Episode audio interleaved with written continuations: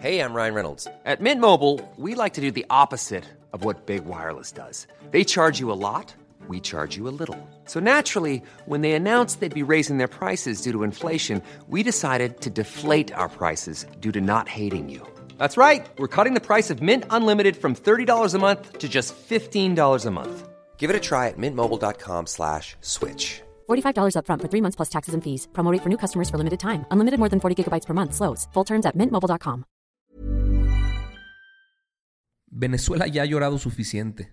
Ahora lucha por su libertad, por dejar de ser el modelo del fracaso de un sistema y por convertirse en ejemplo de lo que un pueblo unido puede lograr a favor de la justicia y del desarrollo. Y no están solos en esto. Los pueblos del mundo entero los apoyamos, no a la opresión, no a la violación de los derechos humanos, no a las dictaduras, sí a la justicia y sí a una Venezuela libre. Alto Parlante es un podcast creado con la idea de que juntos somos capaces de hacer un México mejor. Pero para eso tenemos que entender qué está pasando, porque la información es poder, pero la información, si la entendemos, nos lleva al siguiente nivel.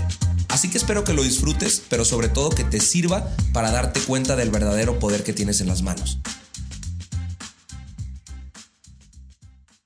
Amigos, bonita noche. El día de ayer sucedió algo inédito, algo que marca un precedente impresionante en la historia de Venezuela, un país latinoamericano que en los últimos años sufrió pues muchas violaciones a los derechos humanos, una dictadura que hizo que casi 2.3 millones de personas se fueran del país y mi idea fue de entrevistar a algún venezolano que nos pudiera platicar qué era lo que estaba sucediendo, porque pues qué mejor que de viva voz alguien que sufrió todos esos problemas y que aparte tuvo que huir de su país para poder seguir en libertad, nos lo platicara. Entonces lo que hice fue contactar a David Smolansky. Él fue alcalde de uno de los municipios que forman la zona metropolitana de Caracas, la capital del país, y él nos va a platicar de manera concreta y de manera sensata y con toda veracidad, porque pues él vivió lo que, lo que sucedió en, en aquel país, nos va a platicar todos los datos acerca de lo sucedido el día de ayer pero voy a dividir el episodio en dos partes. Hoy yo voy a platicarles lo que sucedió el día de ayer, cosa datos duros, y él mañana, en el capítulo que voy a subir,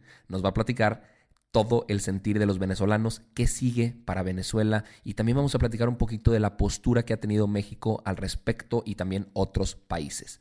Para contextualizar lo que acaba de suceder el día de ayer, voy a platicarles quién es Nicolás Maduro, obviamente saben que es el presidente de Venezuela. Él ha estado ahí desde el 2013 en el poder. Acaba de empezar su segundo periodo porque el 10 de enero tomó protesta por otros seis años. Antes de esto, él había instaurado una cosa que se llamó la Asamblea Constituyente. O sea, puso como otra, otra Cámara de Legisladores para que escribieran una nueva constitución y les dio todo el poder a ellos. La otra parte, que se llamaba la Asamblea Nacional, Maduro la desconoció por completo y le dio todo el poder, como ya les dije, a la Asamblea Constituyente.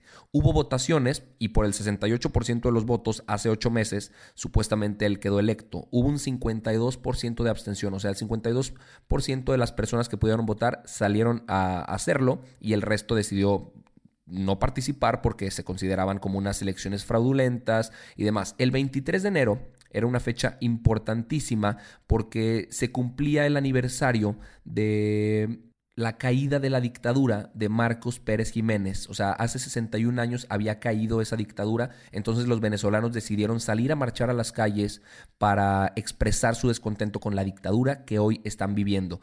Entonces, el día de ayer, Juan Guaidó, que es presidente de la Asamblea Nacional, que como les dije Maduro desconoce, y que forma parte del Partido Voluntad Popular, cuyo presidente es Leopoldo López, que ha estado detenido desde febrero del 2014 y que tiene casi 14 años de prisión, se autoproclamó presidente en las calles venezolanas, alrededor de miles y miles de personas, y les voy a poner aquí parte de su discurso del momento en el que lo hizo. Hoy 23 de enero de 2019 en mi condición de presidente de la Asamblea Nacional, invocando los artículos de la Constitución Bolivariana de la República de Venezuela, toda nuestra actuación basado en nuestra Constitución, ante Dios Todopoderoso, Venezuela, el respeto a mis colegas diputados y miembros de la unidad. Juro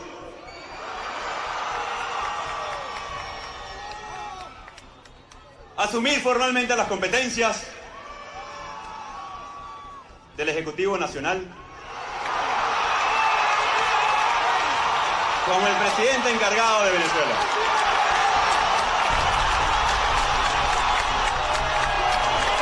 Después de esto, uno de los primeros países en reaccionar fue Estados Unidos a través de un comunicado que hizo Donald Trump y lo voy a citar, dijo, hoy estoy reconociendo oficialmente al presidente de la Asamblea Nacional de Venezuela, Juan Guaidó, como presidente interino de Venezuela en su papel de única rama legítima del gobierno debidamente elegida por el pueblo venezolano. La Asamblea Nacional invocó la constitución del país para declarar a Nicolás Maduro ilegítimo y por lo tanto la oficina de la presidencia quedó vacante. Algunos otros países se le sumaron en, esta, en este reconocimiento a Juan Guaidó como presidente interino, entre los cuales se encuentran Argentina, Brasil, Canadá, Chile, Colombia, Costa Rica, Ecuador, Guatemala, Honduras, Panamá, Paraguay, Perú, y algunos otros. Obviamente hubo algunos que decidieron no hacerlo, como es el caso de México, Cuba, Bolivia, Rusia, Turquía, Nicaragua, que siguen reconociendo al gobierno actual como el legítimo y el constitucional y el democráticamente electo. Algunos de ellos lo hacen abiertamente porque dicen que esto es una intervención yanqui, es decir, que el gobierno americano está queriendo intervenir de, de manera intencionada en el gobierno venezolano para desestabilizar y para quedarse. Algunos dicen que por recursos naturales, otros dicen que por un tema social, otros dicen que por un tema de migración, etcétera, etcétera.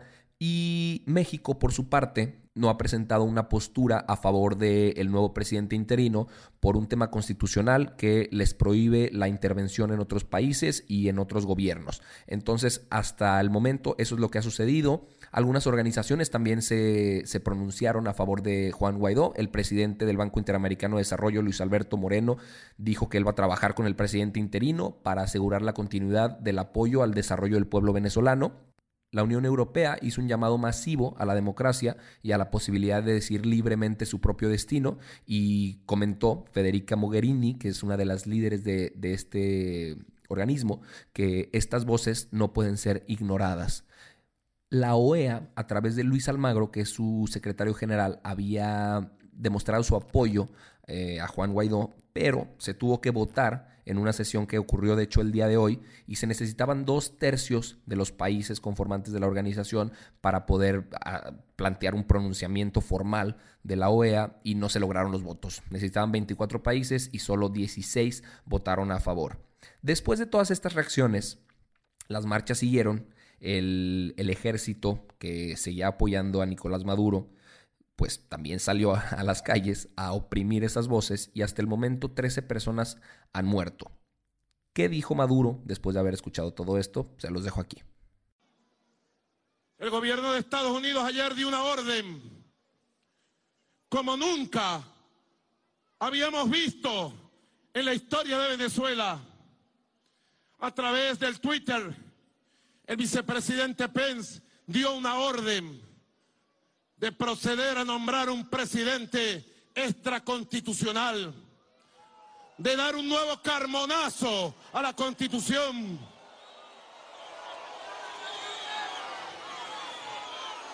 Y hoy se comieron la luz, se comieron la luz. Por eso anuncio ante los pueblos y naciones libres del mundo que como presidente constitucional, jefe de Estado, jefe de gobierno, en cumplimiento de mis funciones que juré frente al pueblo, de respetar y hacer respetar la independencia, la soberanía y la paz de la República, he decidido romper relaciones diplomáticas y políticas con el gobierno imperialista de los Estados Unidos. Fuera, se van de Venezuela. Basta de intervencionismo. Aquí hay dignidad, carajo. Aquí hay pueblo dispuesto a defender esta tierra. Y procedo en este día histórico de liberación, en este día histórico de reafirmación de la soberanía, a firmar la nota diplomática dándole 72 horas para que abandone del país todo el personal diplomático y consular de los Estados Unidos de Norteamérica en Venezuela. Procedo a firmar a nombre del pueblo de Venezuela. Entonces las próximas 72 horas son importantísimas. Algunos dicen que si después de estas 72 horas eh, los diplomáticos americanos no se salen y Nicolás Maduro no hace nada, pues está aceptando básicamente su derrota y tendrá que salir del poder, pero que si eh, decide usar la fuerza, está declarando de cierta manera la guerra a Estados Unidos porque el gobierno americano dijo que a través de su... porque el gobierno americano a través de Mike Pompeo dijo que ellos siguen teniendo esas relaciones diplomáticas y económicas y políticas con Estados Unidos. Además, Juan Guaidó dijo que no se salieran los, los diplomáticos americanos, que ellos van a seguir trabajando en conjunto y demás, pero pues bajo la postura de Nicolás Maduro, pues tendría que suceder algo en estas próximas 72 horas.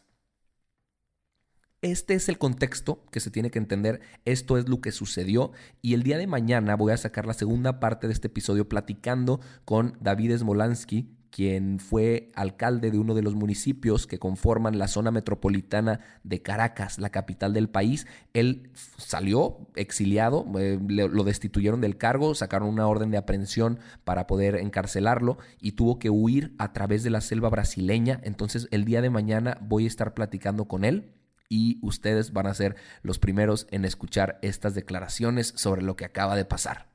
Hasta entonces, los dejo con un fuertísimo abrazo y los quiero mucho. Bye bye.